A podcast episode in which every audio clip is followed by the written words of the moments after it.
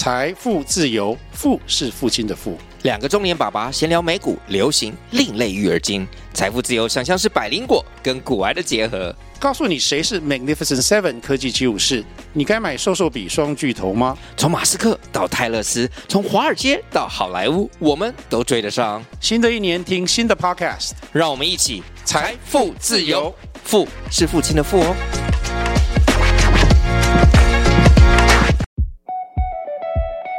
欢迎收听《一起创业》，大家来创业，启发新思维。我是易杰。我们知道，在职场上可能会遇到生孩子所带来的转变，要如何兼顾事业与家庭是一大难题。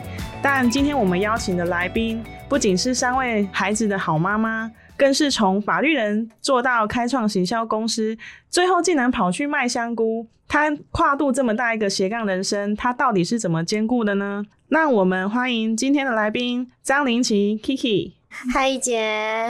嘿，呃，我们的 Kiki 现在是华夏全方位行销公司创办人，也是香菇香品牌总监，更是青好屋的创办人。咦，Kiki，你不是跟我说你还有新的移民公司吗？对啊，一姐，我现在呢，除了是华夏全方位的创办人之外，我的华夏移民顾问有限公司也是如火如荼的展开我们的生意了。感谢 Kiki 今天百忙之中来上我的节目。Kiki 刚刚开完会，匆匆忙忙来到我们这个节目，甚至连妆都还没有上。但是 Kiki 的肤质很好哦，谢谢你，真的是完全来不及。对啊，结束了就忙冲过来。对，是啊。非常开心能够来一杰的节目，对，真的很感谢你的友情相挺。那我们邀请 Kiki 来这一个节目呢，主要是想透过 Kiki 在女性创业上的一个经历来分享给大家，让大家就是能够了解说，这条创业这条路上，其实大家并不孤单，我们还有一群人跟着大家一起努力。那 Kiki 也会分享，就是他在创业上的一些心路历程。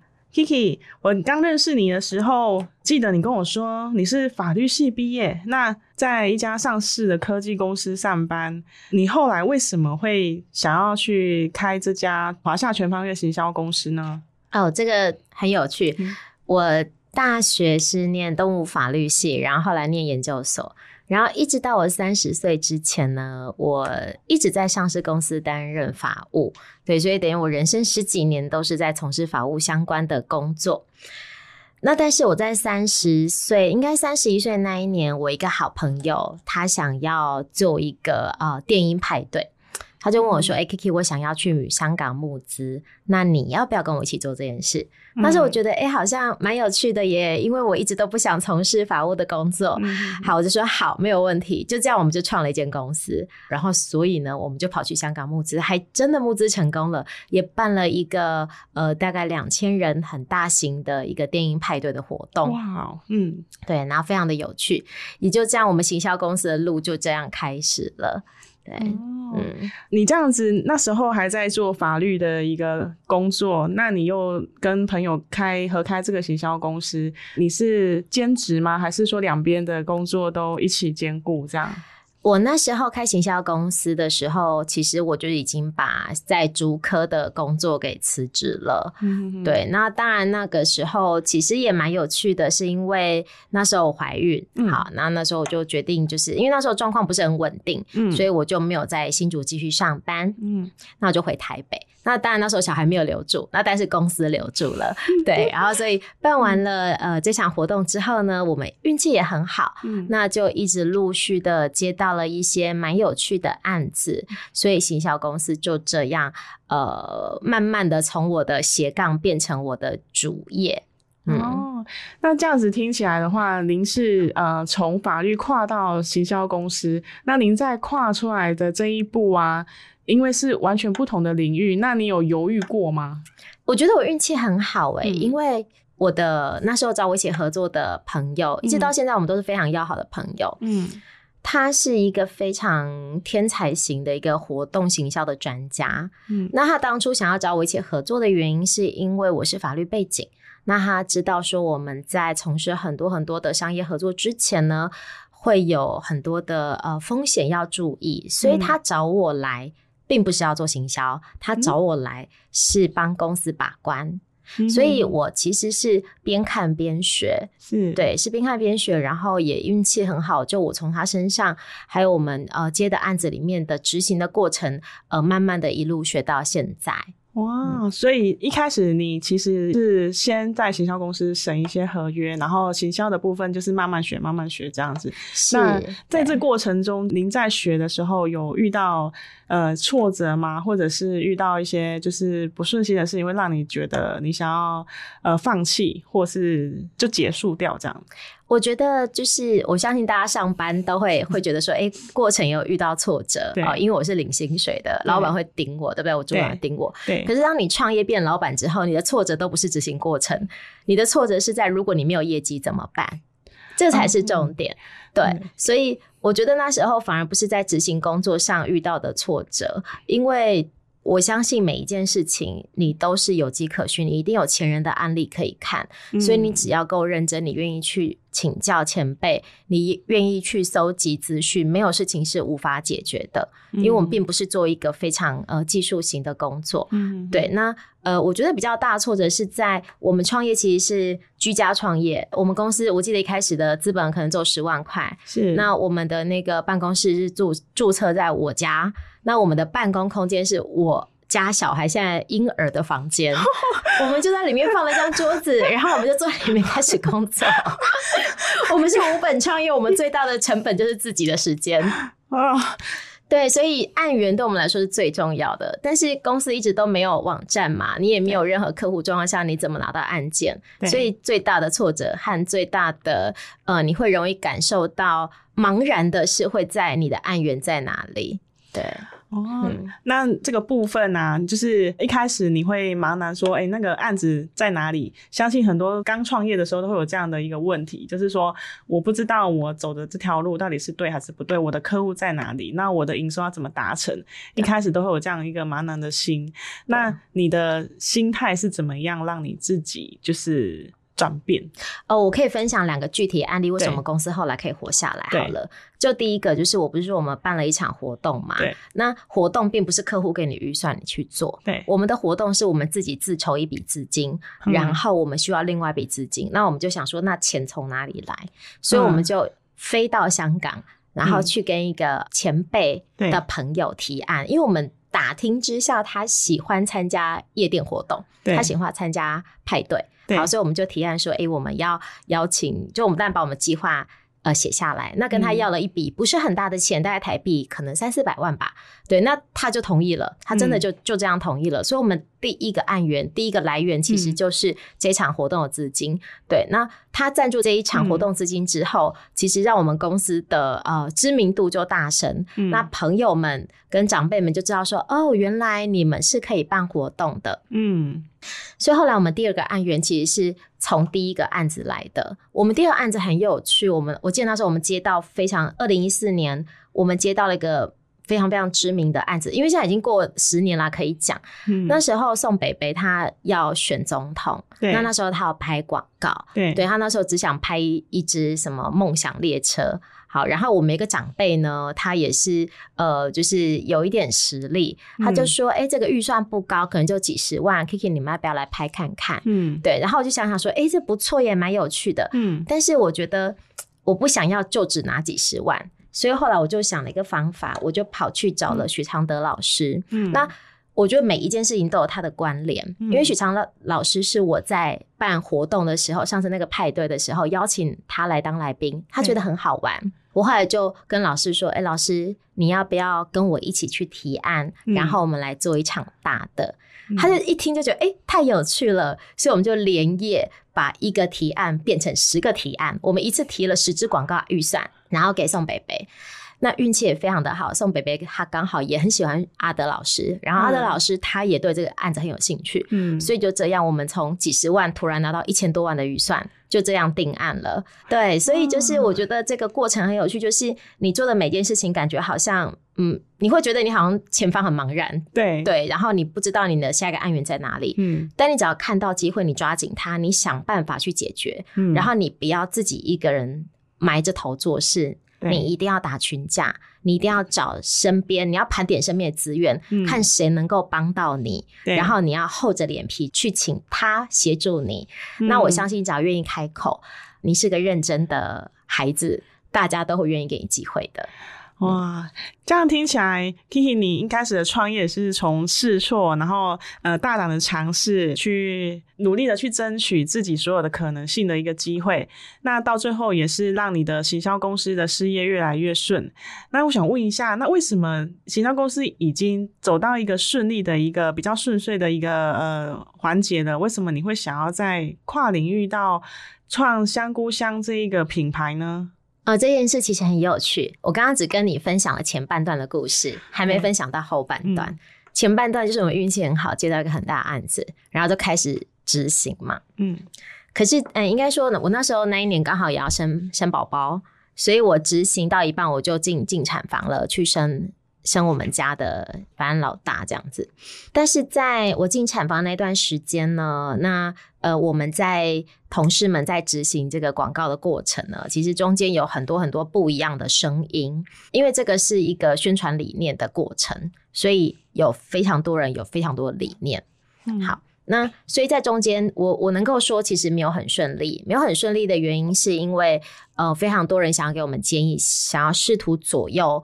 呃，我们最后呈现的结果，那当然就是呃，在拍摄过程是有艺术家的心血的结晶，是。那但是在执行的过程却有很多政治家的想法，嗯、对。所以在这两种现实与梦想中的冲突之下，对，那就是产生了非常非常多的呃不多方的不愉快。那也在那个时候，呃，我在生产过程中，那呃，执行的主要的我们公司的同事，也就是当时找我进公司的这个同事，他那时候也觉得很沮丧，对，因为其实那时候我们年纪都很轻，才三十出头岁，对，那我们要面对这么多，就是呃前辈们的指导，对，那大家其实都身心俱疲，所以也就在这个案件结束之后呢，我们的股东。大家都决定把钱分一分，然后就走人了啊，就这样解散。对，然后那时候他们就跟我说，Kiki 公司就在这边留给你，那钱大家都分了，那你公司你要你要关掉，你要继续，那都你自己决定。我在记得那一年，呃，那个时候是二月啊，我就觉得那年我的情人节我被分手了，被我的事业伙伴分手了。非常的伤心，嗯，对。但是那时候，其实我刚好接到我一个学姐的委托。我那个学姐她是正大财税，我记得财税还财经，总之是一个非常呃非常分数很高的一个的科系。那她嫁到新社台中的山上新社的一个香菇农农友，然后他就从呃一个新贵变成金融新贵，变成农妇，对，变成香菇农的农妇。他跟我说：“学妹，我觉得我们的香菇，呃，真的很用心的栽种，但是我们在盘商在收购的时候价格都很差。那有没有什么方法？对，那时候他甚至说他可不可以把他的地卖掉，那来支持他先生这个香菇的事业跟心血。我就跟他说：学姐，那不然这样子，我们来试看看好了，我来帮你，我在台北帮你做品牌，帮你推通路，帮你做宣传，我们来试看看。那是我第一次。”尝试要做台湾农产品的案子，对，也就这样。所以，呃，在当时，呃，我刚说要离开的时候，我们刚接了我学姐的案子，刚收了第一笔钱。那我觉得我不能对不起我学姐，嗯、所以就这样，我就硬着头皮，我就跟学姐说，我自己试看看。当然，她知道我们公司的变化，对，那我就说，你给我一些机会，你给我一些时间，那我觉得我们一定能够做得好。那你就这样，从在二零一五年一直。我们一直走到现在，呃，香菇香其实是我学姐他们的品牌，我是一路协助他们一直走到现在。对，那所以大家提到香菇香都会知道我，也是因为我们一路陪跑的结果。嗯那创品牌，它其实是比较一个不容易的一条路，尤其它是台湾的农产品。那您那时候在帮助您学姐做农产品行销的这一块啊，应该会遇到一些阻碍，或者是一些无法前进的一些阻力，甚至是可能销售方向。还是对，其实真的就像你说的，遇到很多困难。大家都知道做品牌，其实大家网络上找到 SOP，你写一个动人的故事，做好设计包装，然后你找一个产品的特点，你就在网络上开始推播。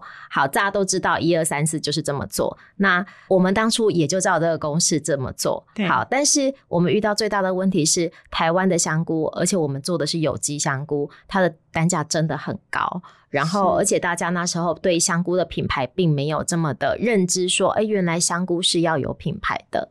对，那我们那时候，我记得一开始我在台湾的 Jasons，我在台湾的 City Super，我在台湾的一些大型的精品超市去做推广，那没有采购愿意买单。是，那我那时候我记得运气非常好，我有一个朋友，他跟我说：“哎，Kiki，你要不要试看看海外市场？”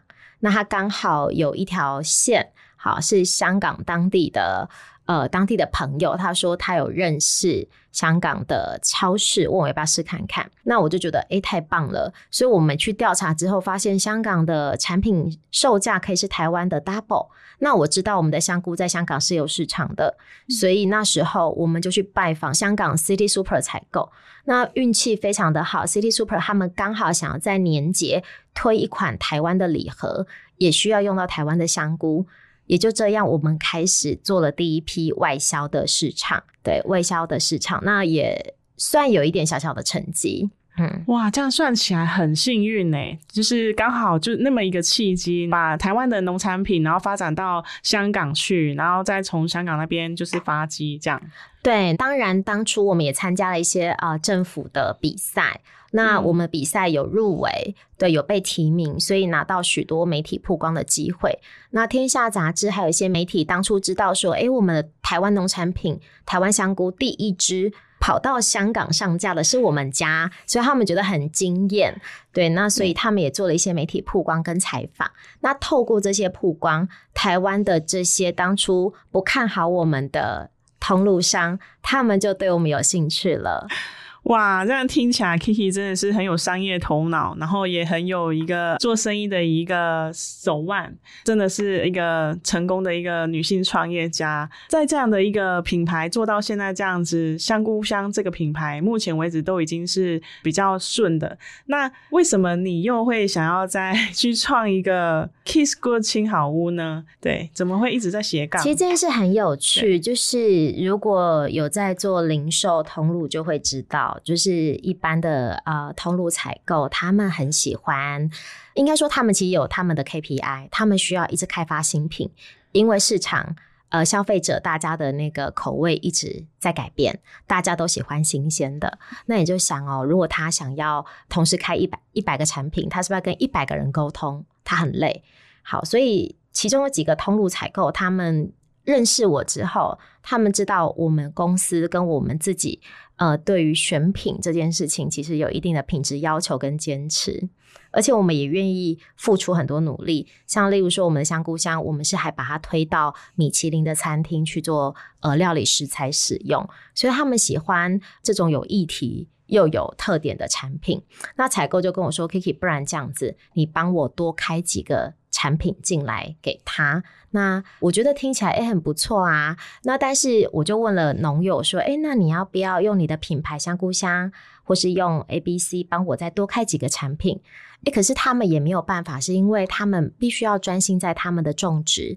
所以我后来就说，好吧，那我自己创个品牌好了。我这个品牌叫 Kiss Good 青好屋，原因是因为我喜欢台湾在地的好的产品，好的食品。那我希望透过我这个品牌，帮我们合作的农友，帮我们合作的供应商，供应给就是看得懂我们产品的通路。哇，那 Kiki 这样不仅是一个成功的女性创业家，同时也是为我们台湾小农尽一点心力，然后也为大家身体健康着想，去呃开始逐步在有机食品这一块，也符合我们台湾现在的趋势 ESG 的部分。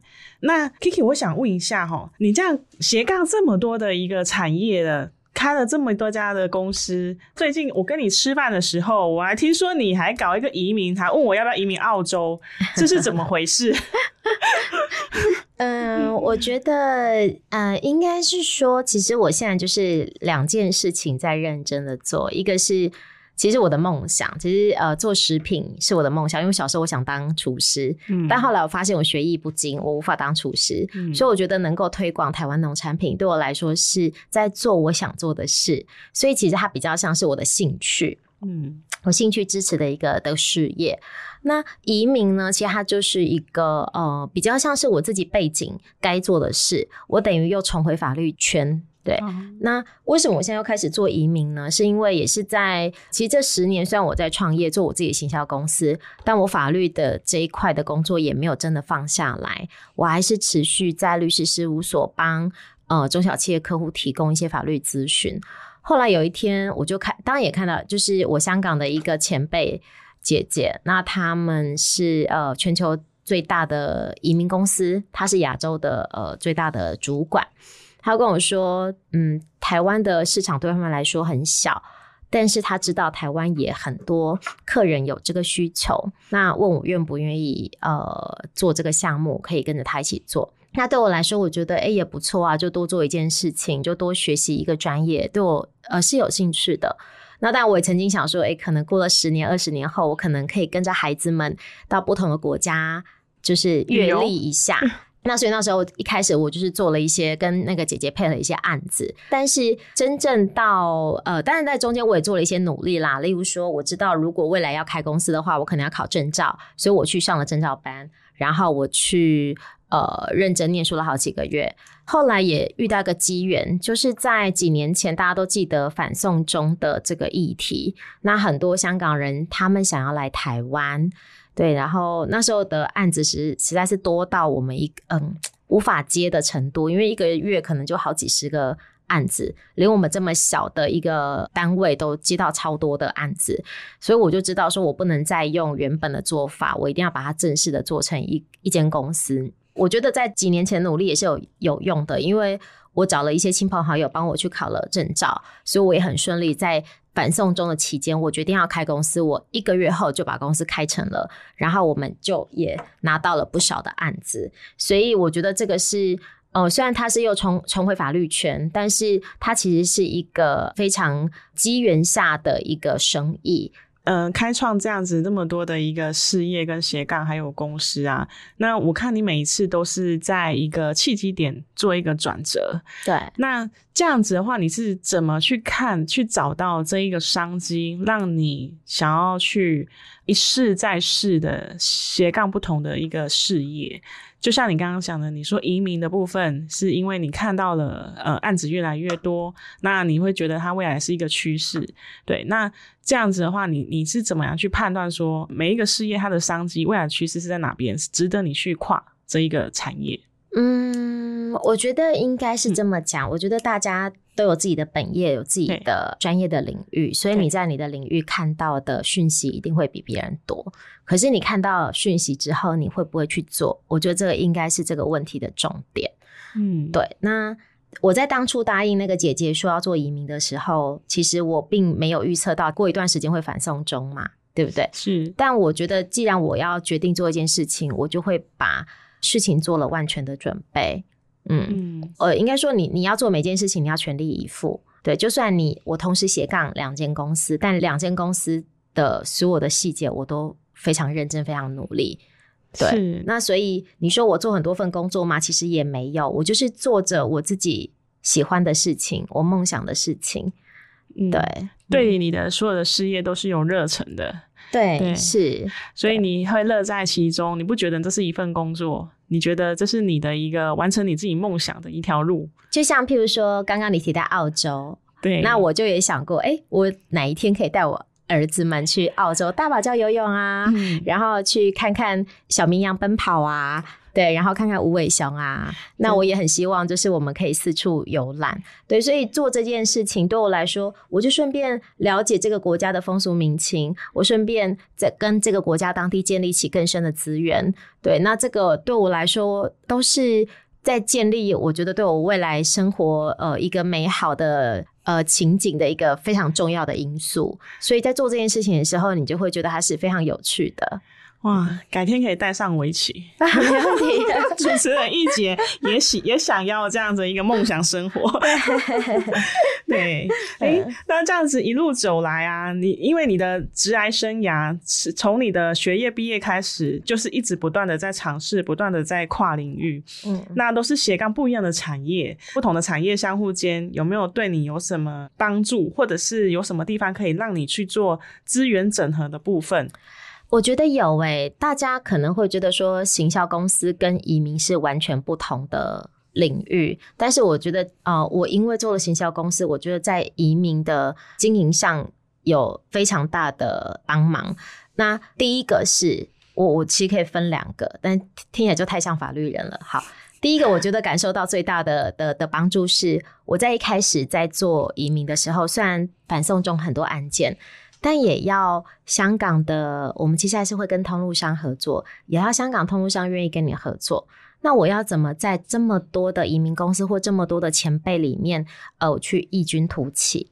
那时候我提了很多整合性的方案，因为大部分移民公司他们没有真的创业过，他们都是跟嗯可能线下的一些品牌做合作，他们不清楚呃做品牌中间的一些细节，可是。港澳来台湾，他们是要来台湾创业的，所以我有移民公司，对这些客人来说是非常大的加分。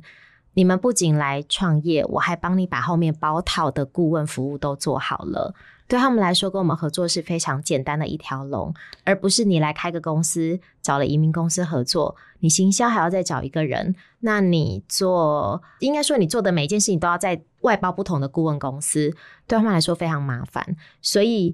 我觉得行销公司帮上我的第一点是这个。那过了反送中热潮之后，变成是我们要把我们的移民服务再拓到台湾的客人嘛？因为现在香港人不来了，变台湾人想出去。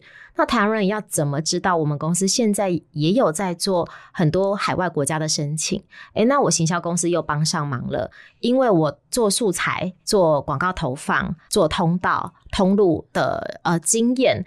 我自己知道我的优势一定比这些前辈们的移民公司还更有经验。对，那我知道以我们这个年纪的创业者，像我四十岁左右嘛，我们创业者也是这时候移民的主力。他们可能不愿意去听一个七十岁的前辈说话，不好意思，我可能得罪一些人。对，但是他们会愿意呃去听像我们一样有相同经历、相同创业过程的像我这样的人的语言，因为我们语言是共同的，所以我觉得行销公司的呃这十年的经验帮助我非常的大。哦，所以你所有的创业的一个产业，你最后把它做一个资源的有效整合，变成了你的优势。对，因为这样子也帮你的移民公司带来了呃很多的一个商机。对，Kiki，您在这样不同的领域做资源的整合，那这样不同的产业取得成功的关键点是什么？嗯、呃，我觉得就大家刚刚听我的分享啊，都知道说，其实我是一个完全没有行销背景来做这件事情，没有。农产品的种植背景也来做这件事情，好，那不能说成功，我我觉得跟大企业家比，我不算成功，但是我可以分享我的经验给大家。我记得在疫情期间啊，那时候我怀老三，肚子大了，就是公司供应给很多产品给实体通路，可实体通路那时候台北市的三级警戒，大家都不能出去买东西的，所以我们的收入大减。那我又准备一个月后、两个月后就准备要生产，那怎么办？对，那公司员工这么多人要养，那怎么办？对，好，那那时候所有的产业都停滞，你不要说移民，你所有的销售全部都停了。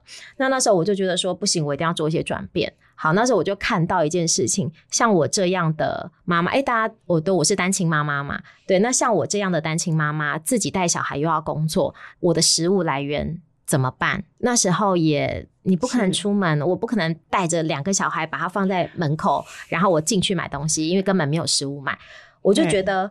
蔬菜箱这件事可以做。我从决定要做蔬菜箱，就是我看到三级节第一天，我就决定要做蔬菜箱了。我到真正开卖，我只花了十天的时间。那如果有做过产品人就知道，你从整合商品到包装到规格到上架到素材制作，好到销售，这个其实嗯不是十天可以完成的事情。但我那时候硬着头皮，我十天开始卖。那我卖的第一周，我觉得效果很好，我最高的营收一天一百九十七万。以我们这么小的小公司来说，一百九十七万一天是呃天文数字。我我觉得这件事情的关键点，为什么我想要分享这件事，是因为就像我刚刚做移民这件事情一样，当你觉得你这件事应该做的时候，你不管怎么样，你就得卯足全力去做。然后，而且我一直都有一种叫打带跑。大家有看棒球嘛？什么叫打带跑的策略？球来了，你先不管它到底是不是对，你会不会打出安打？你先打再说。好，你先跑，对，你有机会上垒，你就赢了。那你没有机会上垒，你了不起，再来一次而已。对对，因为这对你的人生没有影响，但是你只要成功一次，对你的人生的成就就是非常大的呃帮忙。对对，嗯，先行动再思考，输得起就好，对，不要思考太多。但不要思考太多，不是叫你真的不要思考，就白目的做。对，白目的做，你就是花了一堆钱，什么事都达不到。那当然，我觉得还是这中间累积的经验，它会有个直觉告诉你你要不要做。商机的嗅觉。会越来越灵敏啊，因为你跨了不同的产业，接触不同的人，是会变成你的养分。对对，是的。哎、欸，那这样子事业跟家庭要怎么样做兼顾的部分啊？因为我前面听到您在事业上其实已经呃做的蛮有声有色。那我想问一下说，说刚刚你有提到说您是单亲妈妈这一块的话，您的事业跟家庭这个部分，您是怎么样一个？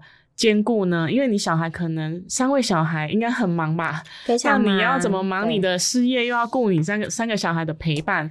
哇，这个可能很多女性想要听的话题。真的，一姐，我跟你说，这个我就一定要回 回呼应你。我很感谢你开了这个节目，因为你的 slogan 叫做 “一起创业，大家一起来创业，启发新思维”。我觉得就是因为创业才救了我，因为。我的两个哥哥，我们家前面两个现在都在国小。那国小大家都知道，就有各种接送、各种才艺、各种球类，因为都男生。对。那哪份工作可以在你下午三点四点的时候，你就要去接小孩？然后呢，哪份工作在你儿子打电话跟你说：“妈妈，我进保健室了。”你十一点就要冲去学校救他。嗯，对。那当然，如果你做业务工作，但你还是要被老板盯嘛，对不对？嗯。嗯我这时候很庆幸我自己开公司，所以我时间上非常的自由。我的时间可以，我的工作时间可以排到晚上再做。那我白天时间，我当我孩子有需要，我可以去陪伴他们。对，那当然，如果在真的更忙的时候，我连我自己都无法去接送小孩的时候，那我同事们其实就跟我。亲如家人一样，他们都很愿意的加班去协助我处理孩子的事情。对，所以我觉得反而是，我觉得我不会因为我自己是创业，又是呃单亲妈妈，觉得遭遇更多困难。我反而觉得这个是对我呃家庭跟事业的照顾上是呃互相有帮助的。对。哦，员工又跟你很像家人这样子，会帮你带小孩，那代表你对员工应该很好，公司福利应该很不错。对，其实我孩子们也会下午到公司写功课。哇，对，反而这个是一个我觉得，嗯、呃，所有的妈妈们或是女性创业者，就是是一个，我相信如果大家听到有这个优点的话，大家一定都会拼了命想创业。对，对嗯。那感谢 Kiki 的分享哈。那在节目的尾声，Kiki 这边要怎么鼓励像你一样在职场上打拼的女性朋友们，或者是母亲们？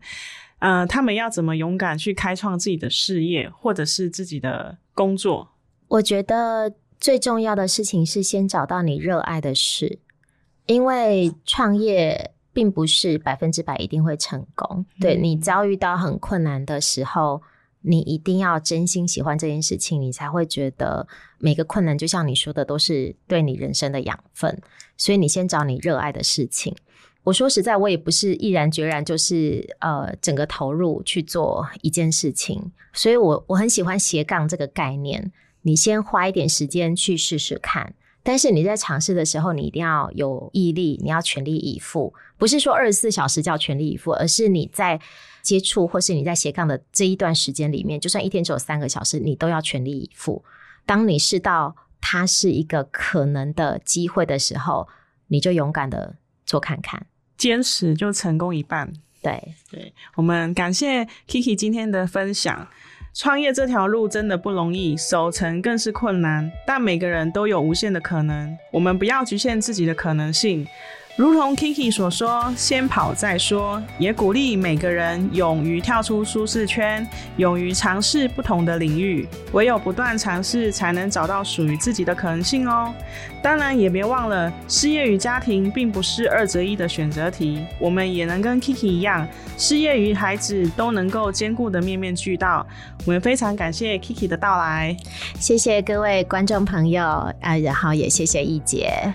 各位听众朋友，不管你是想创业，还是正在创业中，或是遇到创业上的问题，欢迎投稿跟我们分享。我们会邀请投资人或是创业家来分享他们对创业与新创企业的观点和经验。如果你正在创业中，也非常欢迎你上节目跟易杰聊聊你的创业故事哦。最后，别忘了帮我们在评论区留下五星好评与订阅追踪节目。我是一杰，我们下集再见，拜拜，拜拜。